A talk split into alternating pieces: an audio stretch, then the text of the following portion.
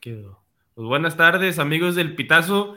Hoy les venimos aquí con un nuevo podcast con temas muy calientitos de lo que fue el fin de semana. Aquí nos está acompañando nuestros amigos Santiago, el Divino y el Pix Lozano. Entonces hoy se promete un muy buen podcast con temas muy buenos.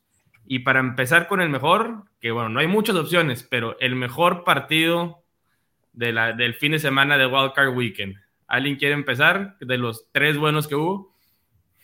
Eh, pues bueno, empiezo yo y, creo que es sin duda eh, el mejor partido que hubo fue el de Dallas contra San Francisco. Todos los demás juegos estuvieron aburridísimos eh, y fue one-sided todo el partido. Creo que Dallas fue el único partido que hubo así como que puede haber una remontada, puede que no, no la hubo, pero, pero para mí fue el partido por mucho más interesante de, de Wild Card Weekend. No sé, Divino, ¿qué, ¿qué piensas tú?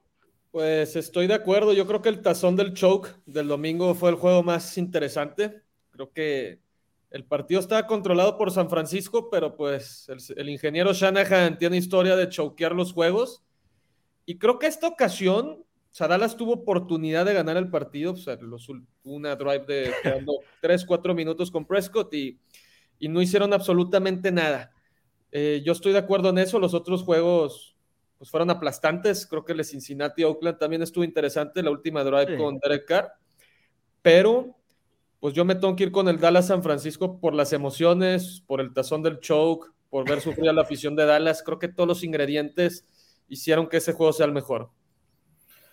Yo, por otro lado, opino que el de Cincinnati Reyes este, fue un juego muy emocionante también. Ver a Joe Burrow por primera vez en, en la postemporada alguien este, que está demostrando ser otro, otro tier de coreback, otro nivel.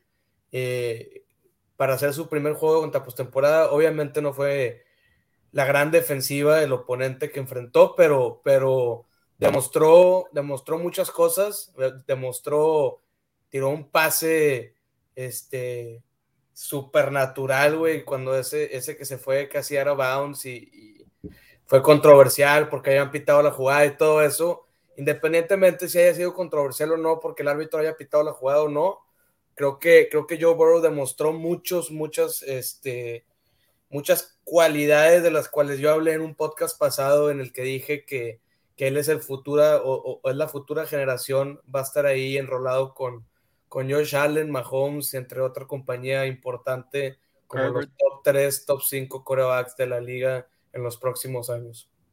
Entonces, yo... me quedo con Cincinnati Raiders. Eh, fue un juego parejo, no, no fue aplastante como lo fue Buffalo, Rams, este, Kansas, etc. Y, creo que fue una gran demostración del primer juego de postemporada del, del, novato.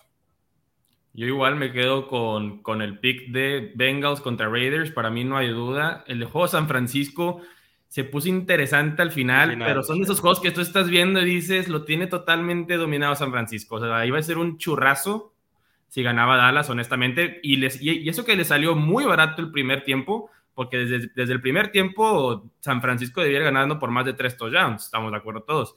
Entonces, la verdad, San Francisco fue un partido que además, bueno, si no me equivoco, creo que el de Raiders contra Cincinnati fue el único partido que los dos equipos iban ganando en diferentes tiempos, excepto el de Steelers, que ese ni lo contamos, ¿verdad? sí, Andrés, sí, Andrés, pero, pero Raiders fue ganando 3-0.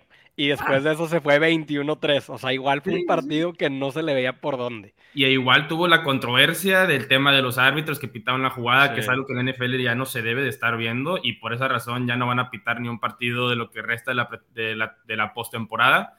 Esos mismos árbitros Vimos a dos quarterbacks que, pues Joe Burrow, que va a ser de las siguientes estrellas de la NFL, como hemos mencionado, Derek Carr, que es un quarterback con, o sea, arriba del promedio, sí o sí.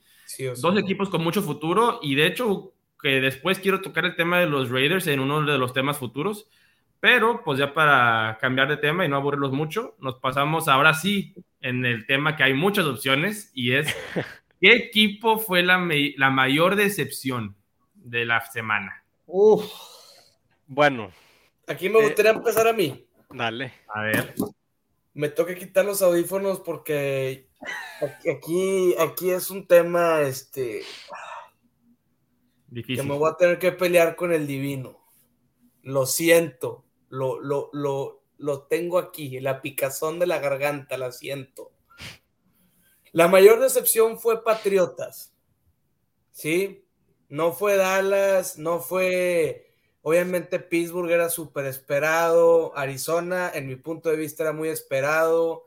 No era un equipo que pueda competir eh, uno contra uno contra los, contra los Rams, contra ese talento que tienen específicamente esa defensiva tan dominante.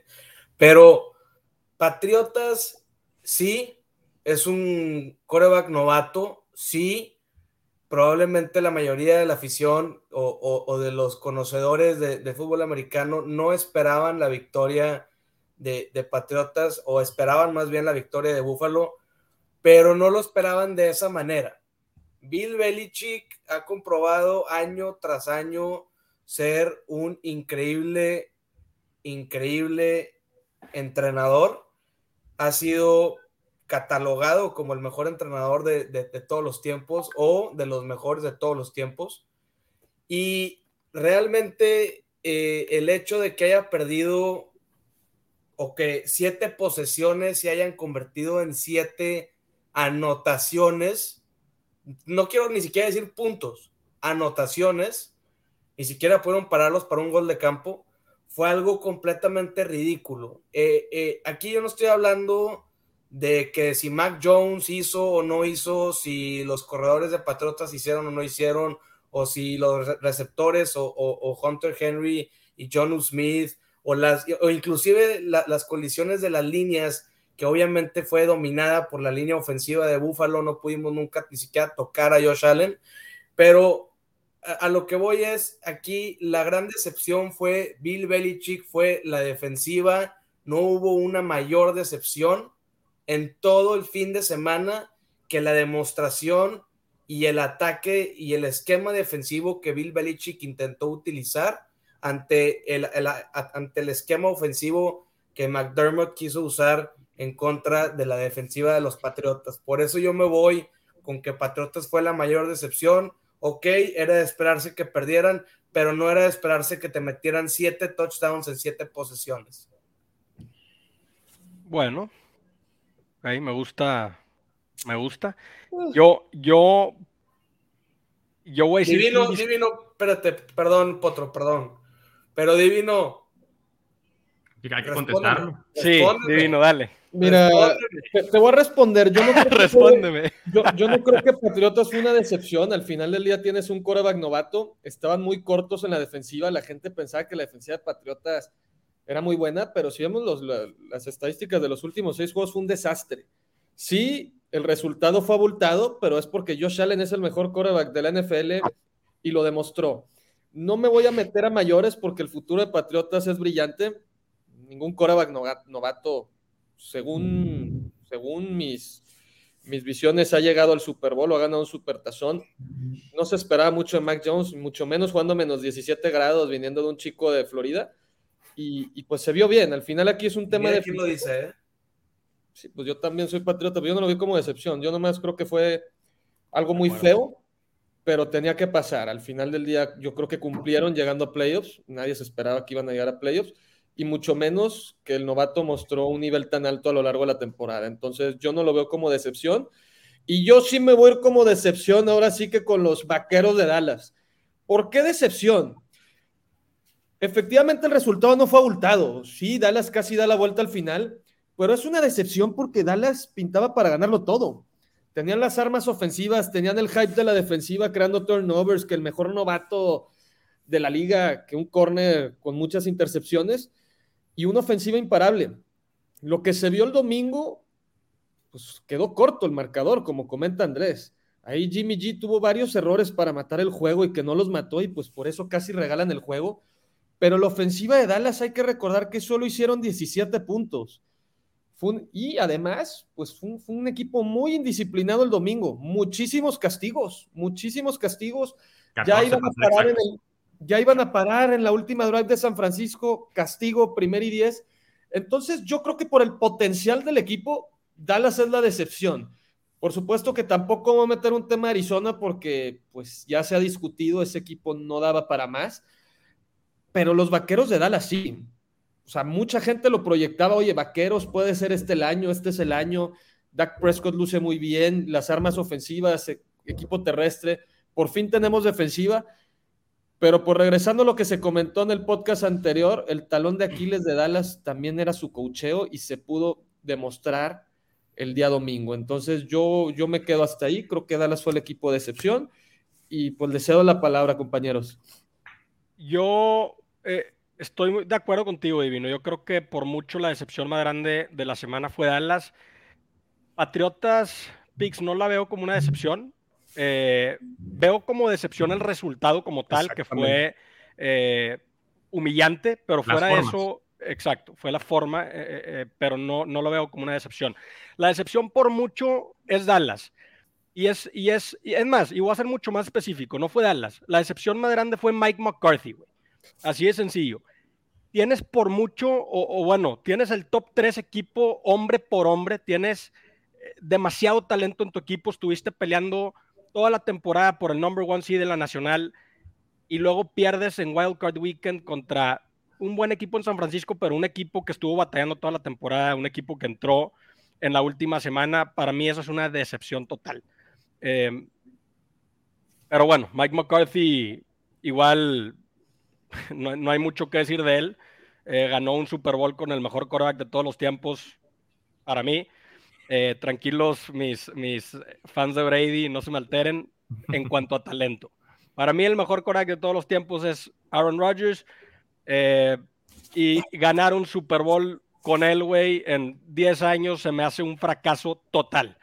Eh, y, bueno, igual se va a Dallas con un equipo con increíblemente una sobra de talento y, no hace el kilo. Entonces, por mucho para mí, la decepción más grande de la semana fue ni siquiera Dallas, Mike McCarthy. Yo no estoy tan de acuerdo con que la decepción más grande sea Dallas.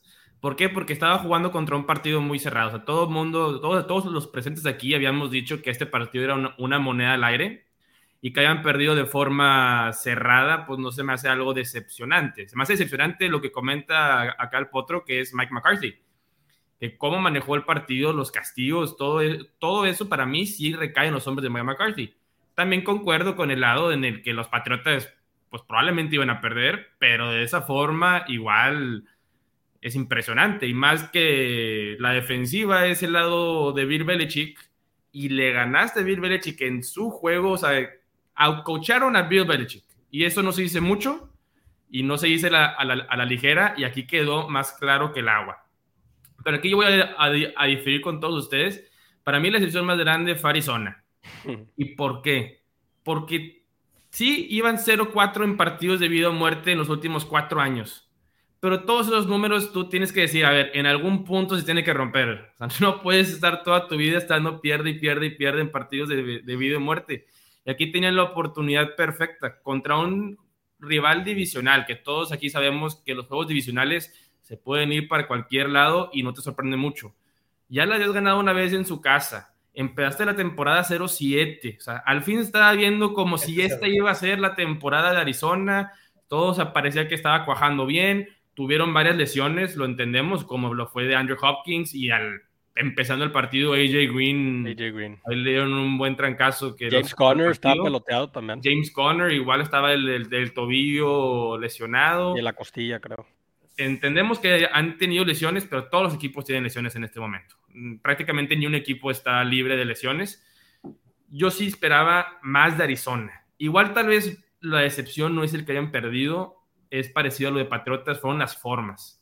Que no hayas ni competido que, Kyler Murray está haciendo errores de novato, o sea, de novato, novato, de estar tirando la pelota de arriba para abajo, de abajo hacia arriba, cinco yardas atrás de, de tu touchdown, o sea, es algo que es ridículo para mí, por eso digo, por las formas de no competir contra un rival divisional, que similar a lo de Patriotas, para mí es Arizona y que ahora brincaron a 0-5 en partidos de vida o muerte y pues tendremos que ver si la siguiente temporada pueden al fin ganar un partido de vida o muerte, que a esto me refiero a para entrar o, salir de los playoffs o ya dentro de los playoffs para pasar o, no pasar. Pero Pero pues bueno, aquí tenemos cuatro opciones calientes, o sea, cuatro opciones que la verdad las cuatro hacen mucho sentido. Este, y se los dejamos a, ustedes, los que nos están viendo, nos, que nos comenten en, para ustedes cuál fue la mayor decepción, si fueron sus pobres vaqueros o fueron... o alguien va a salir a decir que Pittsburgh, que porque les dio... No, hombre, no, no, no, no. les dio esperanza el primer cuarto. Les dio esperanza el TJ Watt y los dejaron caer. No, pero bueno, nadie pensó que iba a ganar ese partido, honestamente. Pero y una opción fuera de la caja, pensando fuera de la caja de la decepción, también es para mí la postemporada hasta ahorita, la NFL. ¿Y por qué? Sí, no, sí, no. Mira, desde la decisión de meter a siete equipos por conferencia, eso estoy de acuerdo. Los cuatro seven seeds han perdido. El más reñido fue el año pasado Colts Buffalo de 27-24, que al final perdió Colts. Pero si promedias los cuatro juegos, los second seed contra el número 7 han ganado por una diferencia de 14 puntos. Sí, horrible. O sea, partidos en, eso sí estoy de acuerdo. Pero, pero ahora sí, si te pones a ver la ronda divisional y los partidos que nos quedan enfrente, cualquier partido te lo puede ganar todo. Claro, estoy cualquier, cualquier equipo puede ganar el Super Bowl. Y creo, que, y creo, que, eso no lo hemos visto este, en los este últimos 15 años. Estuvo muy decepcionante. sí, pero yo estoy hablando ya de la ronda divisional, que, que los equipos que quedan. Güey. creo que, creo diciendo que, Ryan Tannehill o Joe Burrow pueden ganar este supertazón. Con, con, Derrick Henry de regreso jugando como estaba jugando la temporada regular, sí. Probable, e imposible son cosas diferentes, ¿verdad? Exactamente, o sea, va a pasar. O sea, lo puede hacer y no me sorprendería yo, creo que es imposible eso, pero. Creo que sí sorprende, sí sorprende. pero no es imposible. Exactamente. Me quedaría en shock. Dejo de ver la NFL si Ryan Tannehill gana un Super Bowl, ¿no? o sea, es como, es como. No, no se puede, es que no. no... imagínate si, si, Henry corre 200 yardas. Exacto. Le dan la bola al rey, güey. Pues sí eh, entiendo esa parte, pero, o sea. Pero cuando, ¿cuándo has visto una ronda divisional en, cual, en la cual todos los equipos tienen para llegar al Super Bowl. Mínimo para llegar al Super Bowl. Es que yo, yo voy a decir algo que chance, pues no, no van a compartir mi opinión, pero yo no veo con tanto talento el equipo de Tampa Bay. Yo no veo. Pues no, pero está. No, porque se le lesionó el talento. Exactamente. No, pero está Tom Brady, güey. Ya, ya, ya, es puro colmillo. Eso es lo que estoy el divisional. O sea, van a ser juegos muy parejos. Yo creo que el juego más disparejo puede ser el Green Bay San Francisco al final del día. San Francisco puede ser caballo negro, pero. no estoy de acuerdo. Pero pues el detalle de Lambo es Lambo. O sea, los, otros juegos, los otros juegos están muy parejos. Yo creo que Brady ya se va a casita el domingo. Yo también pienso eso. Ya se va al Amazonas con Giselle, allá a ver qué A este, Brasil. Pero sí entiendo su punto que es una serie divisional muy pareja. O sea, esa parte sí, pero difiero en que todos pueden ganar Supertazón. Por supuesto que no ya eso es aventurarnos a, otro, a otros temas. Sí, pero el tema que saqué fue las, el, séptimo equipo que está entrando a los playoffs no está haciendo ruido. O sea, hasta eso prácticamente es una sesión de entrenamiento para los que son la, segunda, el segundo nivel. Ah, de, eso estoy de acuerdo. Sí, es correcto. De eso estoy de acuerdo y pasó lo mismo el año pasado. Sí, exactamente. O sea, la verdad y va a seguir pasando, güey. O sea, son, son equipos que increíblemente superiores. O sea, Filadelfia no tenía nada que estar haciendo en postemporada y realmente Pittsburgh tampoco. Si bien recuerdo, Indianapolis fue el 7C del año pasado, ¿no? Creo que comenté que el único partido reñido fue el de Indianapolis, que fue 27-24. Contra Bills, ¿no? Eh, contra Bills. El otro el año pasado fue Saints contra Chicago, que Saints ganó 21-9 en el primer partido de Nickelodeon de la Chicago es basura. pero que Chicago era basura también. a Mitch Trubisky era su quarterback. Sí, güey. Este, honestamente, no le veo mucho futuro a estos partidos de séptima, de séptimo seed. O sea, la verdad, los veo muy pobres. Partidos que. Y aparte, decisiones incoherentes de la NFL de poner el partido de Pittsburgh contra Kansas City en el Sunday night, en prime. El retiro de Big Ben. El retiro de Big Ben, pero. Pues, pues tenemos muy poco historial para, para estar juzgando ese, e, esos siete equipos yo creo que hubiera sido muy distinto si pasaba Colts en vez de Pittsburgh, ¿verdad? Y pues sí, yo creo que es muy temprano para juzgar. Creo que sí puede haber un susto pronto. Eh, pues esperemos, todos ganamos, la verdad. O sea, la verdad es que entre más esperas te den, todo el mundo gana. Así es. Pero acabando con ese tema, ahora pasamos a quién fue, ahora sí, ¿quién fue el jugador más impresionante de la semana? Y aquí sí tenemos varias opciones. bueno, voy a empezar, yo rapidito. Rapidito. para, cerrarlo. Yo estoy con Santiago para no hablar. Ok, ok, pero, pero voy a decir otro divino porque pues, ah. lo, he dicho, lo he dicho tanto tiempo que Josh Allen es un marciano. Vimos, yo creo que el, al menos yo vi el partido más impresionante que he visto en postemporada un coreback y, y lo vimos con Josh Allen. Impresionante, impresionante. Fue una cátedra lo que hizo Josh Allen contra eh, vuelvo a lo mismo, eh, Bill Belichick, eh, buena defensiva, etcétera. Pero bueno, lo he dicho yo desde el primer podcast y lo he dicho todos los podcasts, entonces voy a hablar un poquito de otro jugador. Joe Burrows, güey. O sea, es impresionante el impacto inmediato que ha tenido en, yo creo que los peores equipos de los últimos 10 años, güey, en, en los Bengals. O sea, el impacto inmediato que ha, hecho en el equipo es impresionante. Eh, nunca pensé decir que Cincinnati se ve fuerte y, Joe Burrow está jugando para los dos años que lleva en la liga impresionante, güey, impresionante. Em, yo me quedo con un equipo muy joven. Creo que todos sus cuatro principales, que es Burrow, Chase, Higgins y Mixon, Creo que los cuatro tienen abajo de 26 años, si no me equivoco. Sí, sí, sí, es, es una locura y es un, es un equipo, como dice Andrés, pues con mucho futuro, porque todos los, los primeros top 4 del equipo son jóvenes, al menos de la ofensiva. Y pues sí, güey, es un equipo bastante interesante. Ese, ese, esa química que tienen este Jamar Chase con Bruce también es inigualable. y Tyler Boyd y T. Higgins y... Tyler Boyd, bueno, Tyler Boyd para mí, a mí se me hace un excelente jugador, pero no lo hemos visto mucho, no, no lo han utilizado mucho, al menos Joe Burrow. Pues exacto, ha utilizado mucho más a T. Higgins y a Jamar Chase, pero, pero de acuerdo, eh, Tyler Boyd es un excelente receptor. Y, y bueno, Joe Mixon es un increíble corredor también, entonces agárrense, agárrense con los Bengals, güey.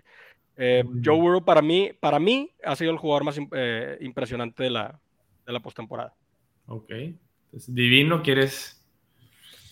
Pues yo, yo sí me tengo que ir con Josh Allen. La verdad lo que hizo no tiene precedentes. Hay que sumar que estábamos a menos 17 grados.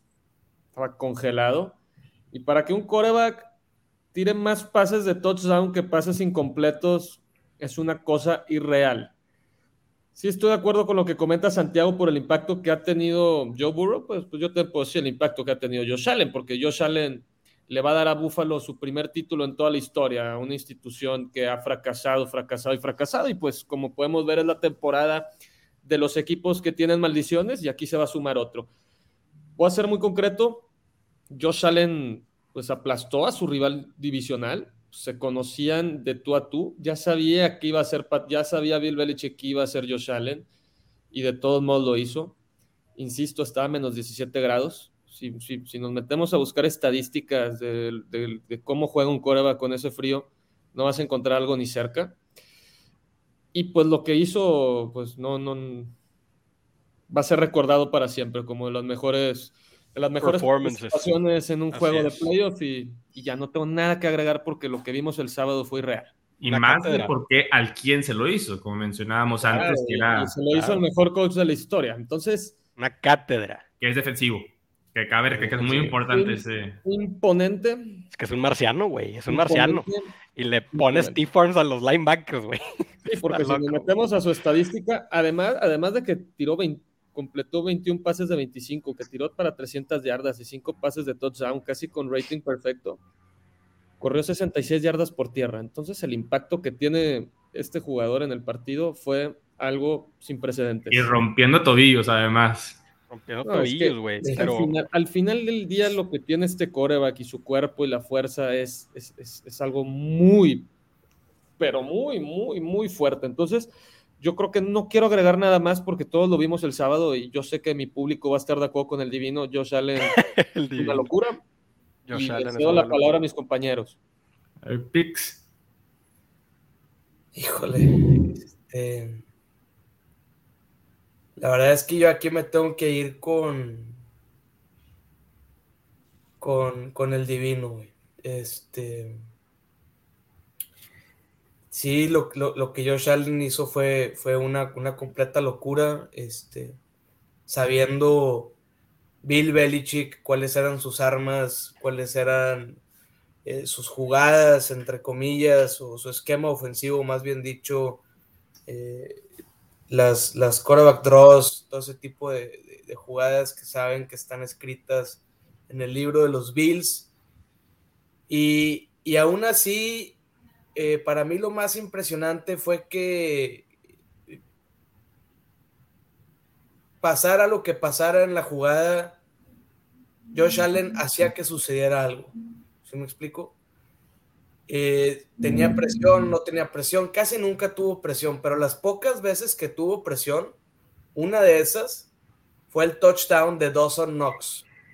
Fue una de las muy pocas veces que tuvo presión tenía a tres changos corriendo hacia él y que le iban a llegar en dos o tres segundos y aventó un pasecito perfecto atrás de la zona de anotación para Dawson Knox. Entonces, y hubo también otras dos o tres jugadas, una en donde fue, donde rompió tobillos a Matthew Judon de una manera hmm. fea. Humillante. Eh, Humillante. Donde corrió 30 yardas y, se vio la habilidad, eh, el atletismo que, este coreback le, le da a, los Bills. Entonces, este fin de semana per se, yo creo que sí, sí la, la fue impresionante, igual repito, como todos, lo, de Burrow fue muy impresionante. Yo soy un gran fan de, de, ese coreback, creo que va a ir muy lejos, pero, pero sí este fin de semana me dejó sin palabras eh, eh, Josh Allen porque no fue contra cualquier defensiva y no fue contra cualquier coach defensivo.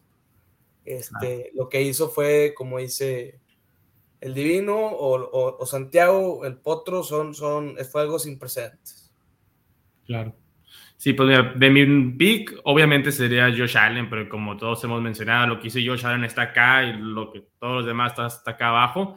Pero un pick que es muy cercano a lo de Burrow es Matthew Stafford y sí tenían, eran favoritos, estaban en casa, este, te doy todo eso. Pero ¿por qué ha sido criticado siempre Matthew Stafford? Que cuando viene el partido que importa, cuando llega la presión, no puede jugar a sus estándares. Y, y ayer lo hizo, y lo hizo por encima de los estándares. Sí estaban corriendo muy bien la pelota, el esquema ofensivo estaba perfectamente diseñado, este, Sean McVay planeó un juego casi perfecto pero Matthew Stafford hizo su, parte, hizo su chamba, que es por lo que siempre se le criticó en Detroit. Y ahora que ya está en Rams, ahora sí toda la media lo ama y dicen que es, uno de los mejores corebacks, pero él ha estado haciendo eso en Detroit toda la vida, solo que ha tenido muy mal equipo. Entonces yo me voy con Matthew Stafford para decir algo diferente y para recalcarle el, el juego impresionante que tuvo, más por ahora sí dar ese brinco de ya no ser un coreback que nunca has ganado un juego de postemporada, allá ganar uno, aquí arriba es un mundo de diferencia. Y ahora sí, llegar con esa confianza, llegar con ese nivel de juego a Tampa Bay, yo creo que el, siguiente domingo, si no me equivoco, es el partido o sábado, este, se va a poner muy, muy bueno. Me gusta. Eh, Matt, Stafford para mí, Andrés, pues es, es, un excelente coreback. generacional, güey Sí, es muy bueno, pero a mí no se me hace de los jugadores más impresionantes, ni mucho menos porque por el equipo que tiene. Yo creo que Rams, hombre por hombre, es el equipo más fuerte de la liga y. Pero en ese. perder, güey. Vaya, perder, perder ese, ese, partido hubiera sido la de, la, de la decepción más grande de la semana. Y yo hubiera reemplazado a Dallas, güey. No, la decepción más grande que Kansas City perdiera. Es que hombre, bueno, obvio, pero es que hombre, hombre, Rams, si no gana el Super Bowl, güey, es una decepción para la franquicia. O sea, Sean McVay se fue all in. Eh, tienes a Aaron Donald y a Von Miller en un equipo, güey.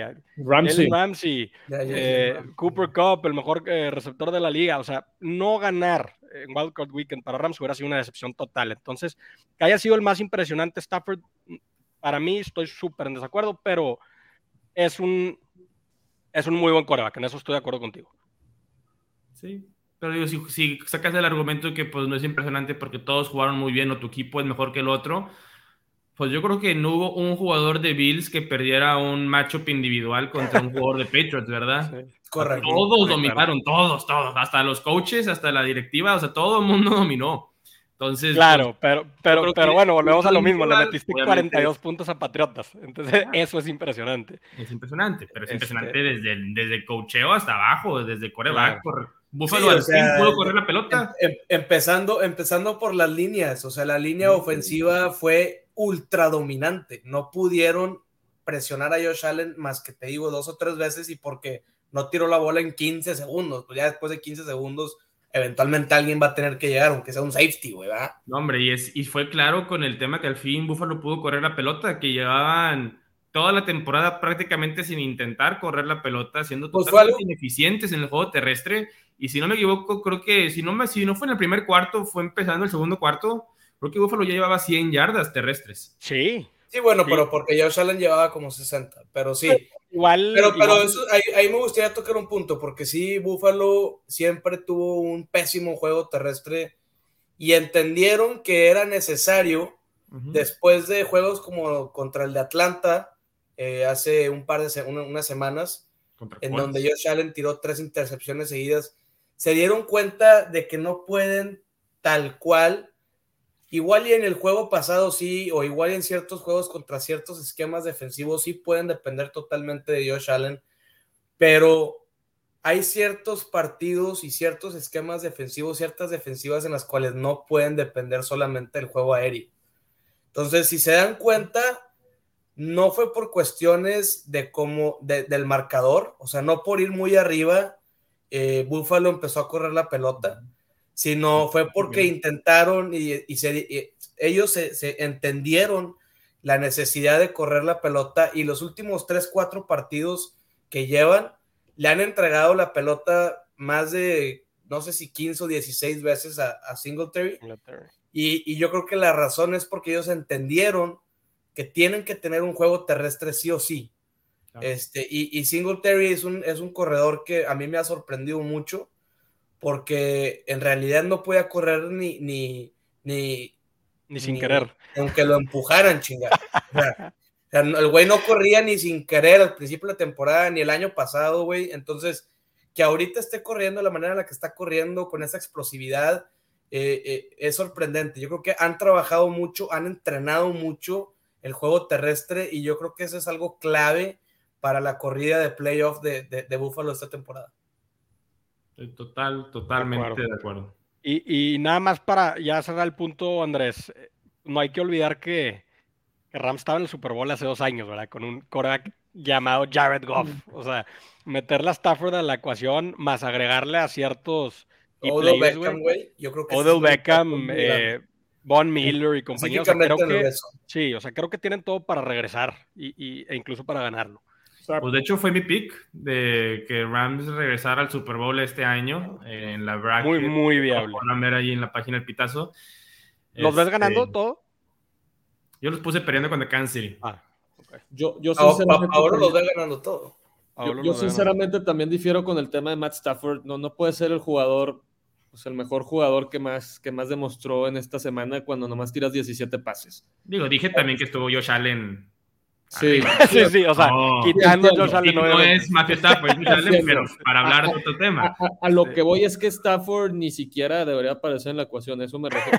ni en el top 5. 17 pases en un juego de wildcard es, pues tú no ganaste el juego.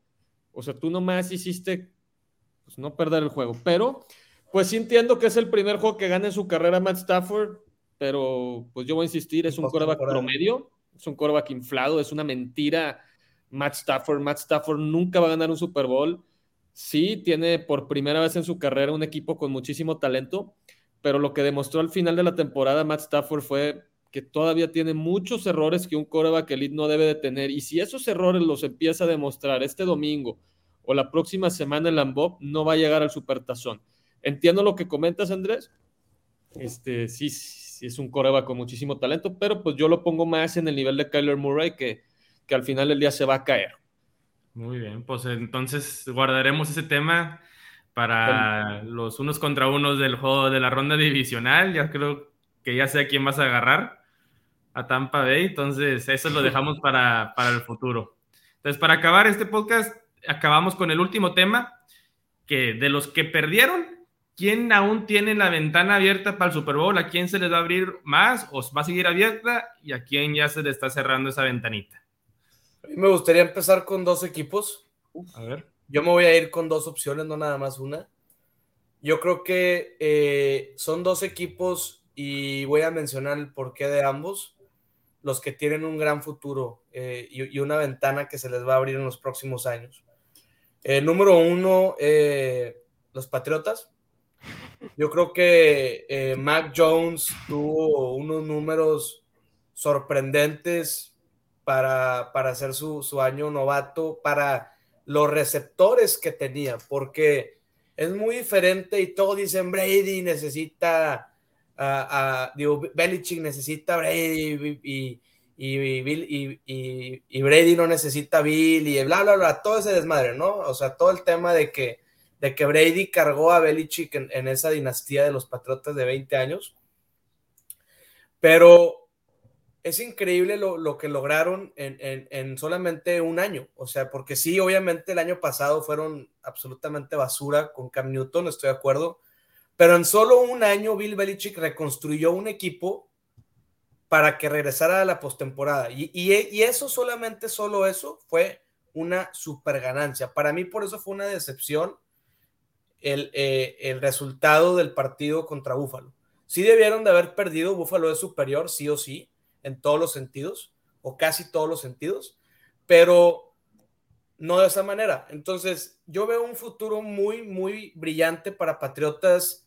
Desconozco, eh, han habido rumores, o bueno, no son rumores, son más como comentaristas o analistas, como Colin Cowherd diciendo que deben de hacer un trade con Russell Wilson, este, porque ya le dieron valor a Mac Jones. Yo no estoy tan de acuerdo, yo creo que pueden crecer mucho con Mac Jones. Obviamente no es el año que entra en dos años, digo, perdón, el año que entra necesariamente, sino que en dos años o en tres o cuatro o cinco, Mac Jones puede ser un quarterback de muy buen calibre. Este, yo creo que tiene futuro. Yo creo que tienen que darle herramientas verdaderas. Este, Kendrick Bourne no es un Mike Evans. Eh, Nelson Aguilar obviamente no es un Chris Godwin. Entonces, y, Hunter Henry no es un, Gronkowski, o sea, por donde le veas, eh, sí hay talento, no estoy diciendo que sean malos jugadores, Kendrick Bourne es bueno, Aguilar es bueno, pero, pero faltó mucho, falta mucho para que se, se, coloquen las piezas correctas, tal cual como Brady las tuvo colocadas cuando entró a Tampa Bay, entró con todo el talento del mundo, este, y ahorita no me voy a poner a discutir que si Brady o civil, sino solamente estoy diciendo que que hay mucha comparación ahí y por eso ponen a Patriotas muy debajo del agua cuando no debería de ser así. Tienen que reconocer lo que Bill, Bill hizo esta temporada con lo que tenía, que era un quarterback novato. Este, el último eh, drafteado de los, de los starters eh, novatos, el mejor de todos, jugó mejor que todos los otros quarterback drafteados en, en esta primera ronda de este año y por el otro lado me voy a ir por, con, con, con, con, los Raiders. Los Raiders creo que tienen un futuro brillantísimo.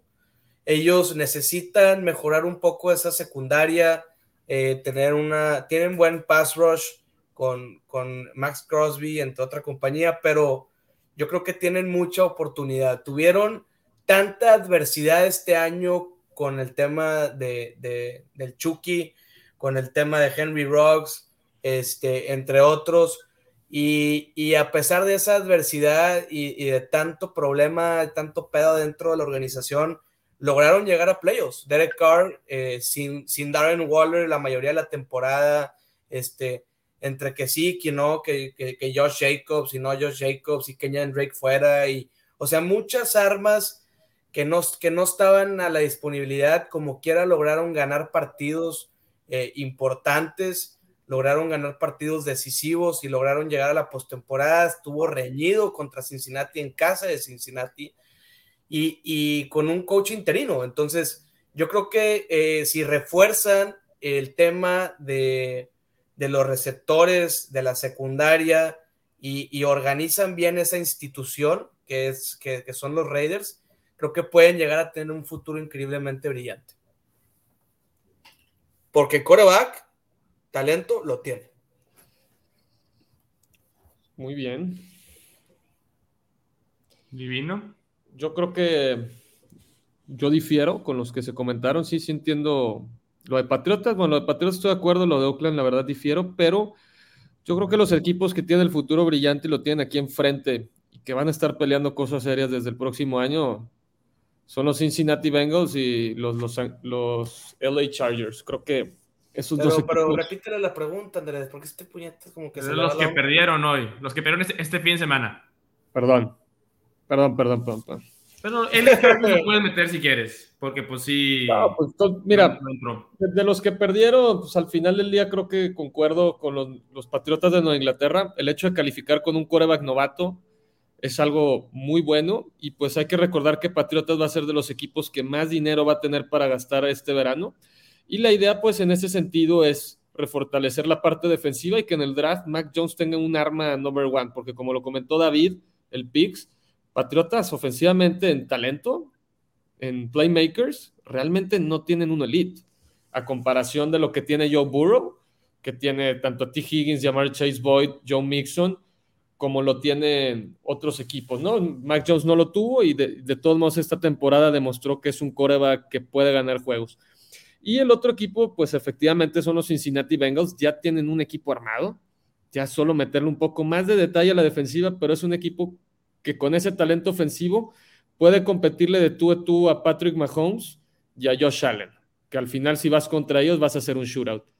Entonces, yo creo que me voy con esos dos equipos y les ofrezco una disculpa. Pensé que, también pueden ser de los equipos eliminados. Sí, también. Pero, pero me voy con esos dos. ¿Otro? Está, eh, no, te escuchas. Perdón, perdón, perdón. Voy a mencionar a dos equipos que creo que, tienen un gran futuro.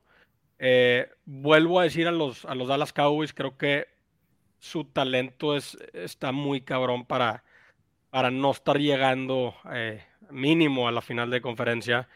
Em, siempre y cuando cambien ese coach, está muy mal coachado el equipo para el talento que tienen. 14 castigos, eh, creo que es récord del, equipo. Eh, no puede ser posible que tu coreback, un coreback de la NFL, no sepa que le tienes que dar el ovoide al referee para que espote la bola, O sea, no puede ser, Están muy, muy mal coachados, güey. Repito, no hizo nada con Aaron Rodgers, no va a hacer nada con Dak Prescott. Ese, ese coach tiene que salir. Eh, si sale Mike McCarthy, creo que Dallas tiene una gran eh, oportunidad de estar peleando eh, por los primeros lugares año tras Ahí año. Está su coordinador ofensivo, es lo que yo no entiendo y se debe comentar. Le pues puedes, dar, le puedes dar el head, head, coaching job a Moore. ¿No lo ves joven? Sí, y, además porque lo, lo, que comenta Santiago, ya lo demostró en Green Bay, Mike McCarthy, ya lo demostró ahorita en Dallas, no es un coach no es que, head coach. que te va a dar camino para ganar un título. Pero no sé, es que a, Dallas, güey, le encanta tomar decisiones a Jerry Jones raras, güey, extrañas. Es que no sabemos por qué agarras a Mike McCarthy, güey. O sea, lo que tenemos que enterar más bien es que Jerry Jones no debería ser el GM de Dallas. Pero hace muchos años. Hace años. O sea, igual debió haber sacado a, a Tony Romo, güey. No, a Jason Garrett y a Tony Romo les dio haber dado cuello hace muchísimos años, güey. Yo creo que Dallas pudo haber quedado o, bueno, igual y, y sí, eh, es que, bueno, Tony Romo era un gran coreback, pero pues no, ganó nada. Creo que ganó un partido de playoff en toda su carrera. ¿Por falta de cocheo? Igual y sí, igual y sí. Eh, bueno, pero entonces, eh, ese es mi, primer equipo y mi segundo equipo, los Steelers, güey. Creo que tienen una gran defensiva y llegaron a playoffs con uno de los peores corebacks de la liga. Actual, obviamente no hablo de su historia, que fue un gran coreback, pero hoy por hoy, en esta temporada, Big Ben fue de los peores quarterbacks de la liga y haber llegado a playoffs con todo y esa carga, porque Big Ben era una carga, güey, eh, y lesiones que tuvieron con Juju y demás, creo que tienen un buen futuro siempre y cuando hagan eh, un trade por un coreback eh, con experiencia o algún rookie, que bueno, no hay mucho en, la clase que viene, pero... Pero, pero si adquieren, si adquieren a Russell o a Aaron Rodgers, sí, no, olvídate. cállate, El tema es que. Encontraron un talento generacional con Najee Harris. Es algo. Harris es un animal. es algo increíble. Increíble, güey. El tema este con Pittsburgh es que no hay corebacks en, el siguiente draft class. Exacto. Ni uno. Ahora, de, de, los tres que pueden ser, que es Russell Wilson, Deshaun Watson y Aaron Rodgers. A Russell Wilson no se va a ir a Pittsburgh, su esposa no lo va a permitir. O sea, si Russell Wilson se va a un lugar, se va a ir a Nueva York. Nueva York me gusta mucho a mí. Los o Los Ángeles, pero ya tienen corebacks, entonces en verdad Nueva York es la única opción, o Miami. Yo lo veo en Los Santos, a Russell Wilson. Ahora, Puede ser Aaron Rodgers, honestamente, la difícil que se vaya, y Deshaun Watson, el tema legal. Sí. si Deshaun Watson no resuelve el problema legal, Russell Wilson es imposible les queda un Rogers que salga, que va a ser la misma historia de todos los años, creo yo, que va sale o no sale un Rogers, sale o no sale y se hace el drama y se queda. Entonces, en verdad, no tienen opciones en, el puesto de mariscal. Sí, así es. E-, vamos, a, vamos a ver qué pasa. Yo, yo, yo lo único que digo es que con Big Ben fuera, ese equipo va a dar un upgrade. Si, o sea, sí o sí. Eh, el, el, el coreback que esté bajo centro la siguiente temporada va a ser mejor que Big Ben, güey. Eso te lo aseguro. Yo veo a Aaron Rodgers en Steelers, no, no, lo siento. Me encantaría, güey, me encantaría. Sería una muy buena. Sí. Eh, Andrés, ya, ya dijiste tus dos equipos porque tengo ahorita para terminar eh, una, una, preguntita, pero bueno, antes. Mira, yo voy a decir, para mí, al Dallas es un equipo que la ventana sigue abierta. No se está abriendo más, ni está cerrando, pero sigue sigue tantito abierta ahí, no se va a mover. Están en el punto, si lo ves como una curva, siguen aquí arribita en el sentido que para tener un equipo completo tienes que tener tus veteranos, tienes que tener a tus jugadores productivos y tienes que tener a buenos novatos, a buenos jóvenes. ¿Por qué? Porque el salario no te va a permitir que tú le pagues a tus novatos, entonces tienen que ser los veteranos, etc.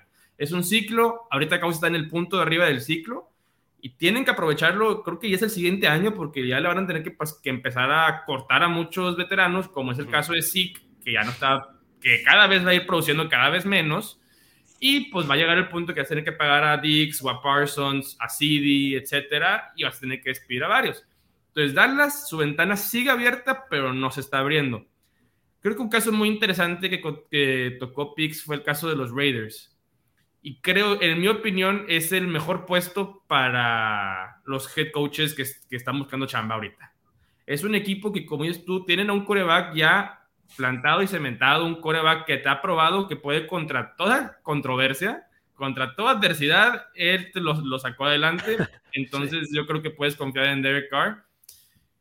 Y aparte es, un equipo que, ah, lo mejor que le pudo haber pasado es que Mike Make saliera. Mike Mayock no era un general manager, era un analista 100%. Tuvo pésimos draft picks, pero pésimos draft picks. Creo que su pick número 3 de hace dos o tres años ya ni está en la NFL y fue el tercero, cuarto o quinto overall pick. O sea, entonces creo que yo que si la institución de los Raiders se puede encontrar a una buena mancuerna de general manager y de head coach, el futuro se ve bueno. Su única negativa es que tienen en su misma división a Mahomes y a Herbert. Entonces sí va a estar complicado ahí. Pero yo creo que el equipo que se le está cerrando la ventana y ya se le cerró la ventana al 100% fue a, Pittsburgh. Yo creo que con esa división, este año esa división les dieron un empujón. No creo que en otro año seguido se vaya a lesionar Lamar Jackson y se vaya a lesionar Baker Mayfield. O sea, es una de las divisiones más fuertes de lo que es la NFL personalmente, aunque me gustaría verlo, no creo que Aaron Rodgers se vaya. Y como acabamos de mencionar, ni Russell Wilson y de Sean Watson, pues no podemos comentar ahorita al respecto. Entonces, yo creo que Pittsburgh ya fue tristemente porque son uno de los equipos grandes de lo que es la NFL. Y la NFL pues ya volverá a ser en un futuro lejano. No, es un equipo bueno, güey. Tiene mucho cariño, mucho fanbase y es un equipo muy bien coachado. Yo creo que cualquier coreback, güey, free agent va a estar feliz de irse a Pittsburgh, güey. Yo me voy con Santiago también, la verdad. Y, tengo entendido que ya, ya, van a tener dinero también para disparar en verano. Entonces, creo que es una institución muy atractiva para un coreback veterano. Así es. Y yo sí veo a uno de estos tres en Pittsburgh. Sinceramente, creo que ya tienen el equipo y el talento armado para dar el siguiente paso y están desperdiciando en ese sentido pues el talento defensivo que tienen, que al final del día estuvieron ahí por su defensiva y nadie más. Así es. Ojalá, porque a la NFL le va bien cuando a Pittsburgh le va bien. Exactamente. Aquí nadie es fan de Pittsburgh y se, se puede decir con tranquilidad. Correcto. entonces, para acabar, el tema sorpresa de Santiago. Bueno, yo súper rápido para terminar, tengo una preguntita para, para el Pix. Eh, si el Divino quiere entrar también, bienvenido. Hablas del, del éxito o de la gran temporada de Mac Jones y lo asocias directamente siempre con Bill Belichick. Y mi pregunta, y no es con afán de crear una discusión de media hora, es una pregunta que me da curiosidad. ¿Por qué todo el éxito ofensivo de los Patriotas de los últimos 15 años lo asocian siempre con Bill Belichick y no con Josh McDaniels, que tiene gran mérito también? O sea, ¿por qué todo es Mac Jones y Bill Belichick y Mac Jones? ¿Por qué? ¿Por qué no entra a la ecuación Josh McDaniels nunca? Mira, te voy a decir principalmente, te lo voy a decir en pocas palabras, para no, para no irme media hora sobre este tema, porque puede discutir días. Sí, y, no es mi afán. Obviamente, obviamente Josh McDaniels mm, tiene un mérito increíble que no se le reconoce. De hecho, pues el año pasado, o perdón, hace dos años, casi, casi, casi se va del equipo. Tuvo varias entrevistas para ser head coach de otros equipos. Es un gran entrenador, fue un gran entrenador, un gran play caller este, de, de los Patriotas durante la era de Brady. La razón principal por la cual se asocia mucho el éxito de Patriotas con el éxito de Tom Brady o, con el éxito de Bill Belichick más bien, es por el manejo de la institución y los jugadores. Y te voy a explicar por dónde voy. Eh, muchas veces dicen, y, a veces es verdad, a veces no, yo creo que antes era mucho más verdad a, hoy, que las defensivas ganan campeonatos. Sin embargo, si tú te pones a ver los, los, los, Super Bowls que ganaron Tom Brady y Bill Belichick juntos, pocos de ellos se ganaron por la defensiva. Muchos se ganaron eh, eh, por bueno, el de Seattle se ganó con la defensiva, güey. El primero, el segundo y el tercero el, primero, el primero y, el, el, primero y puede ser que el, primero, el primero, tercero y el último, el que le ganan a Rams también se ganó con la defensiva. Claro, güey. El, que le ganan a Rams también le ganó con la defensiva. Pero tú estás hablando de, Seattle lo puedes contar. Seattle lo puedes contar con ese pico. Y el que no ganaron contra Filadelfia fue un de la defensiva. Yo no contaría un Super Bowl donde te metan más de 20 puntos que lo ganaste con la defensiva. y que lo hayas ganado por intercepción en el último segundo, bueno, está bueno, eso fue circunstancial pero la defensiva, no pudo parar, la defensiva no pudo parar a Seattle en todo el partido. O sea, que te meta más de, más de 24 puntos o 24 puntos no es ganarlo con la defensiva. Igual pasó con Falcons. Dices, no, pues los pararon el, último cuarto y medio. Pues no, güey. O sea, te metieron 28 puntos en, los primeros dos cuartos y medio o tres cuartos. 21. En ese caso, ¿quién ganó la, ofensiva? 21. Claro. no lo ganó la ofensiva. Al revés. Lo ganó el equipo, lo ganó el equipo. No, lo perdió. No, lo gana una unidad. Lo perdió Atlanta. Lo, lo, perdió Kyle Shanahan ese juego. Lo gana, el, lo gana equipos especiales, lo gana la ofensiva y lo gana la defensiva. Lo gana Nada más quería saber si es que lo ganó la ofensiva porque pues, hubiera sido lo mismo, pero al revés. Lo que estoy tratando de decir es que el mérito principal del éxito que tuvo Nueva Inglaterra, no nada más en los Super Bowls, sino en, la, en, la, en, la, en, en, en el dominio de esa conferencia durante dos décadas fue el saber manejar a los jugadores y lo hicieron entre Brady y Bill. Exacto. Y Brady se pagaba menos para poder adquirir mejores jugadores. Eh, el, piqueo de los drafts fue excelente. Eh, el manejo de, los salarios de todos. Eh, la manera en la que se educan los jugadores a la institución. Tú puedes analizar y puedes googlear y puedes buscar este, y encontrar resultados en donde la gente te dice, si tú lograste ser parte del roster de Nueva Inglaterra, es porque tuviste la disciplina y, lograste, es un gran, la gente lo ve como algo grande. O sea, eh, eh, los jugadores de la NFL saben lo que significa jugar para Belichick. Y repito, no porque Belichick, ah, él es la razón de los seis Super Bowls. Claro que no. Obviamente Brady tuvo muchísimo que ver pero, pero muchos jugadores, e inclusive hace poquito vi a uno, nada más que ahorita no recuerdo quién fue, este, que dijo, alguien que ya no está jugando y que le reconoció a uno de los jugadores que dijo, el hecho de que yo vaya a jugar este sábado contra Búfalo lo significa todo. Y, la persona le contestó, creo que fue, no me acuerdo ahorita, pero fue un exjugador de Patriotas que le dijo, luego te encuentro el dato y te lo paso. Pero lo que voy es que la educación que tienen, eh, eh, la disciplina que implementa el sistema de Patriotas o la organización que tiene Patriotas, porque ese, esa educación, esa, esa disciplina sí la es, sí la tienen por Bill Belichick. ¿Sí?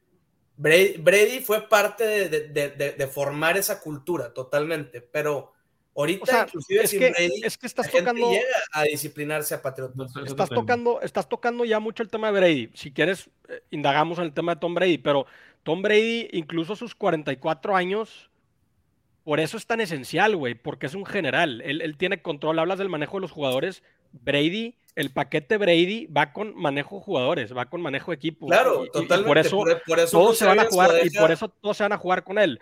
Pero yo hablo más ahorita, digo, si quieres seguimos eh, tocando el tema de, Brady también, pero yo hablo de hoy por hoy. ¿Por qué asocias el, éxito de Mac Jones que tuvo en la temporada con Bill Belichick? ¿Por qué? ¿Por qué? ¿Dónde está George McDaniels? Yo creo que, te, voy, a explicar por qué en bien poquitas palabras. El sistema. El sistema, exactamente. Sí, es fácil. El sistema y el cocheo. Mac Jones no pudo haber jugado como jugó si la defensiva no hubiera jugado como jugó contra los equipos que ganaron. Todos los. el, si, tú, si tú te fijas en todas las victorias de, de Nueva Inglaterra, no sé si el 90 o el 99%, no tengo el dato a la mano, habría que buscarlo, pero el 99% de los partidos fueron dominando o ganando. Entonces, Mac Jones nunca se vio la necesidad de remontar. Cuando se vio la necesidad de remontar, se vio bien, pero nunca lo logró. Sí, lo logró. Se vio contra Colts, por ejemplo. No, remontó, remontó bruto, remontó cañoncísimo contra Houston. Y fue una remontada. La única remontada del año. Estás hablando de uno o dos partidos de 10 que ganaron. Y yo creo que fue el único. O, igual hubo otro más. Pero ¿cuántos iban perdiendo? Y fue, y fue, y fue contra posiblemente el peor equipo, no, no, no posiblemente, el segundo o el peor equipo de la liga, pues no, no, no me hace mucho sentido. Entonces, ¿por qué asocio el éxito? Pues es que yo puedo criticar a Bill Belichick igual. Como el peor equipo de la liga te metió 38 puntos? yo, ahorita yo, asociaría, y puede que ustedes difieran, difieran, pero yo asociaría el éxito de Matthew Stafford con, con, con Sean McVay. Digo, ya sé que ahí es diferente porque Sean McVay es, ofensivo. o sea, Exactamente. Eh, entiendo la diferencia, pero, pero Matthew Stafford en muchos partidos no se ha visto jugar de una manera súper mega ejemplar eh, eh, por el hecho de, de, que el partido lo único que tienes que hacer es no cometer errores. Mac Jones en la mayoría de sus victorias era no cometas errores y lo vas a ganar. Tienes un excelente juego terrestre haz pases cortitos, es todo lo que tienes que hacer. Creo yo que aquí una gran temporada, pero cuando, cuando, le, cuando le dieron mucha, mucho vuelo, cometió también muchos errores y tuvo muchas intercepciones, muchos pases incompletos. Es alguien que le falta experiencia. Claro. No es un Joe Burrow, no lo es. Este, es alguien que le faltan unos años para poder prosperar. Entonces, el éxito más grande que tiene Mac Jones es que él puede jugar con la tranquilidad de que no tiene que sobresaltar o sobresalir, perdón, para poder ganar un partido, porque Bill Belichick lo maneja de tal manera para que así sea. Por eso lo asocio de esa manera. Sí, Mac, Jones se topó con la pared del novato, que todos los novatos se topan al final del día. Creo que el tema mental se fue desgastando al avanzar la temporada. Y yo nomás para agregar algo a lo que comentaste, Pix, yo lo que me refiero también con lo del sistema este, porque sí, pues sí, sí, muchas veces escucho, oye, pues nomás por Bill Belichick, Mac Jones es bueno. Yo he visto mucho a lo largo de la temporada y que por eso existía la posibilidad de que Josh McDaniels sea entrevistado, por ejemplo, con los Jaguares, por el éxito que, tuvo Josh McDaniels con Mac Jones. Creo que al hablar yo de sistema, yo hablo directamente al sistema de la ofensiva en Nueva Inglaterra, que es un sistema, uno, sumamente complicado de saberlo. Tan es así que en la pretemporada Mac Jones ya se sabía el sistema y Cam Newton no. Así de complicado es. Se necesita un tipo estudioso en el sistema de Patriotas para poderlo entender, que lo fue Tom Brady y Mac Jones tiene esa pinta de ser un jugador trabajador que va a trabajar, va a trabajar, trabajar y con una sencillez pura. Eh, a lo que voy es que una vez entendiendo el sistema ofensivo de Patriotas, si lo comprendes, vas a ser un coreback bueno. Porque como tú lo comentaste anteriormente, Patriotas no tiene las armas ofensivas para que el coreback sea elite, si se le puede llamar así, pero en este sistema sí se puede. Entonces yo sí creo que Josh McDaniels debe de recibir una gran parte de los elogios por el, por el accionar de Mac Jones. Y ese es, ese es mi punto, Divino, que, que, siempre escuchamos el nombre Bill Belichick, pero nunca escuchamos a pues, McDaniels, güey. creo que es importante yo, mencionarlo. Yo creo, que al escuchar a Bill Belichick, yo escuchándolo, sabiéndolo como un analista, yo sí lo asociaría a todo su staff de Tú, güey, porque eres patriota. No, pero, alguien que no, es patriota, güey, igual, y ni sabe, igual y ni sabe que existe Josh McDaniels, güey. Eh, Hay mucha gente que no sabe que existe Josh McDaniels, obviamente. Y a mí se me hace una falta de respeto, güey. En ese sentido es una falta de respeto. de acuerdo contigo en ese punto, pero, bueno, Para cerrar el tema, y se los prometo que voy a hacer una pregunta y con esto cerramos y, y no quiero que dure más de cinco minutos. ¿Creen que Kyle Shanahan es bueno, sí o no? Uf, ¿me dejas empezar? Sí, y voy a tocar súper rápido. Eh, vimos un increíble manejo de juego contra Dallas cómo controló el reloj y luego nada más vimos cómo estuvo a punto de choquear corriendo la bola en el cuarto cuarto arriba por dos posesiones, güey. Le interceptan a Jimmy Garapolo. Ya vimos, obviamente, un mega comeback de 28-3 eh, en el Super Bowl de Patriotas contra Atlanta. Ya vimos cómo igual perdió el Super Bowl de Kansas City contra San Francisco.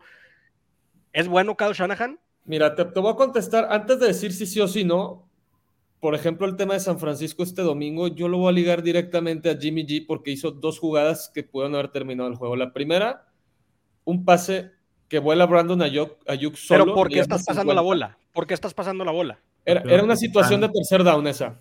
Era una situación de tercer down que si completaba ese pase, prácticamente San Francisco iba a avanzar la bola y iban a anotar puntos. Pues yo prefiero correrla, matar tiempo y pontearla. Vas arriba por dos posesiones. situación de, tercer down no. Pero... Tienes que tomar lo que te, dé la defensiva. Y si eso es lo que te está dando la defensiva en ese momento y, y la jugada dio, o sea, la jugada resultó exitosa y como dice el divino, Garapolo no pudo ejecutarla, pero pues, continúa.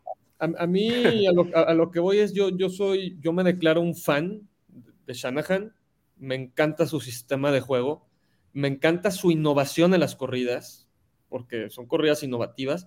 Sí ha choqueado Super Bowls, efectivamente lo choqueó de coordinador ofensivo Atlanta, pero recordemos que fue la ofensiva más explosiva de la NFL, eran imparables. y eso es a raíz del sistema Shanahan, porque se va Shanahan de Atlanta y Matt Ryan no ha sido el mismo. 100%. Y segundo, pues llegó al Super Bowl de head coach con un coreback que es Jimmy G, que es average, al final del día. Es más, voy a decir por qué he criticado mucho a Matthew Stafford. Tú pones a Matthew Stafford con Shanahan y ahí sí te digo, lo puede ganar. A lo que voy es que es un muy buen coach, es muy bueno, sí, sí ha choqueado, estuvo a choquear contra, contra Dallas, pero sin, sin un coreback elite ha demostrado que puede llegar al supertazón y ha demostrado que su ofensiva puede resultar imparable por momentos y que es un coach innovador porque al final del día creo que falta mucho de ese tipo de cocheo ahorita en la NFL. Claro, güey. Es de los pocos, es de los pocos equipos con fullback, güey, todavía. Y con base en eso, pues yo creo que sí es muy buen coach y, y, el Divino es fanático y se atreve a decir que está en sus top 3 de coaches favoritos, quitando a Bill Belichick, que no puede ser tu favorito él porque pues, es un ser supremo, pero metiendo, metiendo a Andy Reid y a, y a Shanahan, yo creo que... Andy Reid, güey yo creo que la innovación de esos dos coaches ha cambiado parte del juego. Cada quien con su escuela. Totalmente de acuerdo. Ya no voy a fallar porque puedo hablar otros 20 le quito, Le quito, la, palabra rápido al divino. Yo para, para cerrar, eh, yo creo que Kyle Shanahan es un genio. Yo creo que es un genio y yo creo que su único problema es que quiere terminar los partidos muy rápido. Entonces, eh, eh, sí, sí, a veces, como dice Andrés, tienes que tomar lo que te da la defensiva y, pues tratar esos pases en segunda oportunidad o tercera oportunidad, inclusive cuando tienes una ventaja eh, de dos posesiones o, algo por el estilo, Pero yo creo que eh, se vio muy obvio, por ejemplo, cuando fue contra el Supertazón en Patriotas, y también se vio muy obvio en el Supertazón con, con San Francisco y contra Kansas. Eh, quiere terminar el partido de manera muy rápida y yo creo que ese es su único tema. Es un genio, es un genio para poder eh, crear huecos, correr la pelota, hacer esquemas ofensivos de, zona, de, corrida de zona, de poder, de trampa. Es un genio para poder establecer lo que es matar el reloj, correr la pelota, pases cortos, jugadas con diferentes eh, armas como lo, como lo es Divo Samuel, este, como, como lo hizo muchas veces con, con pues obviamente Devonta Freeman y este, otros jugadores ahí en, en Atlanta no quiero decir Julio Jones porque pues en ese momento Julio Jones era el mejor de la liga. Este, pero eh, eh, para mí es un genio, solamente eh, hay, hay momentos en el que quiere terminar el partido rápido o, se apresura un poco y, a veces pues sí tomar lo que te da la defensiva, estoy muy, muy de acuerdo con, el, con, con Andrés en ese sentido, pero también a veces estoy de acuerdo con Santiago en pues si te están, si te están cerrando la caja, pues cómetela y corre la bola. Al final del día llevas tres cuartos parándolos, llevas tres cuartos sin que te puedan anotar. ¿Por qué no mantener ese tipo de juego? Y eso es algo que, por ejemplo, lo hace muy bien Bill Belichick y ha sido la diferencia. Este, y por eso ha ganado tantos, tantos, tantos títulos o tantos juegos, no, no digo todavía títulos. Eh, pero bueno, e, e, ese es, ese es mi, mi, pensar. Para mí, Kyle Shanahan es un excelente coach, es un genio que de repente se, se, se, precipita un poquito y quiere terminar el partido eh, un poquito antes de, de, cuando debería de. Muy bien, Andrés, sí. a un coach se le debe de criticar por si está o no está la jugada disponible, no por si su coreback la pone o no la pone. Eso ya no está en manos del coach. En el caso de Atlanta, sí, para, a mis ojos, sí fue culpa de Shanahan porque la selección de jugada fue la incorrecta. O sea, cuando ahí sí debía estar corriendo la pelota, estaba haciendo five-step drops, cuando claramente iban a acabar en sacks. O sea, eso sí no se me hizo lógico. En el tema de San Francisco, si llegara por tiraba la bola dos yardas atrás, era todos ya no se acababa el partido. O sea, la jugada estaba, o sea, la jugada resultó exitosa, nada más Garapolo no pudo poner la pelota. Pero vuelvo a lo mismo, Andrés. Vuelvo a lo mismo, vuelvo a lo mismo, o sea, estás arriesgando cuando no debes arriesgar. En ese, en ese punto ya iba perdiendo, o iba perdiendo Kansas o Kansas ya estaba a dos. Ah, ok, hablas del Super Bowl, ok. Estás hablando de contra Dallas, ok. Y en el caso de Dallas, la jugada estaba. Siempre se tiene, ah. o sea, correr contra una caja llena es, no, es ineficiente, o sea, prácticamente ya te estás tú rindiendo y esperando que tu defensiva pueda parar. Prefiero tener un coach más agresivo, que quiera tomar el partido, que lo quiera ganar, o sea, que lo quiera ganar, no que lo quiera no perder. Y es diferente. La jugada estaba, el receptor estaba abierto, Garapolo no pudo hacer el pase, pero eso no es culpa de, Shanahan. O sea, como dice el divino, si Stafford, hasta eso, si Stafford hubiera, sido el coreback, el juego se acababa ahí. San Francisco hubiera quedado campeón porque no, hubiera tirado el poste bien. Exactamente. O, sea, y eso no es culpa de Shanahan. Shanahan te pone en la. Lo que hace un coach es te pone en la posición para tú brillar. Y si no lo haces, es tu culpa, no es mi culpa. Sí, de acuerdo. Entonces, por eso yo creo que Shanahan es un muy buen coach. Este, en el partido de Atlanta, pues aún era joven, le sirvió de experiencia, lo que quieras. Este, entonces no lo voy a matar por un juego pero, y más después de la temporada que tuvo, como comentó el Divino, este, entonces para mí sí es muy buen coach, es de los futuros, coach, futuros top coaches del NFL, sí o sí. Muy bien. Bueno, yo creo que, que la Amigo podemos de Sports. terminar aquí. Gracias por observar, que tengan un bonito día de parte del Pix, el Divino, el Potro y el Cerebro. Nos vemos próximamente. Un abrazo, señores. Beso. Cuídense mucho. Suscríbanse. Gracias. Like, subscribe, todo, por favor. Muchas gracias.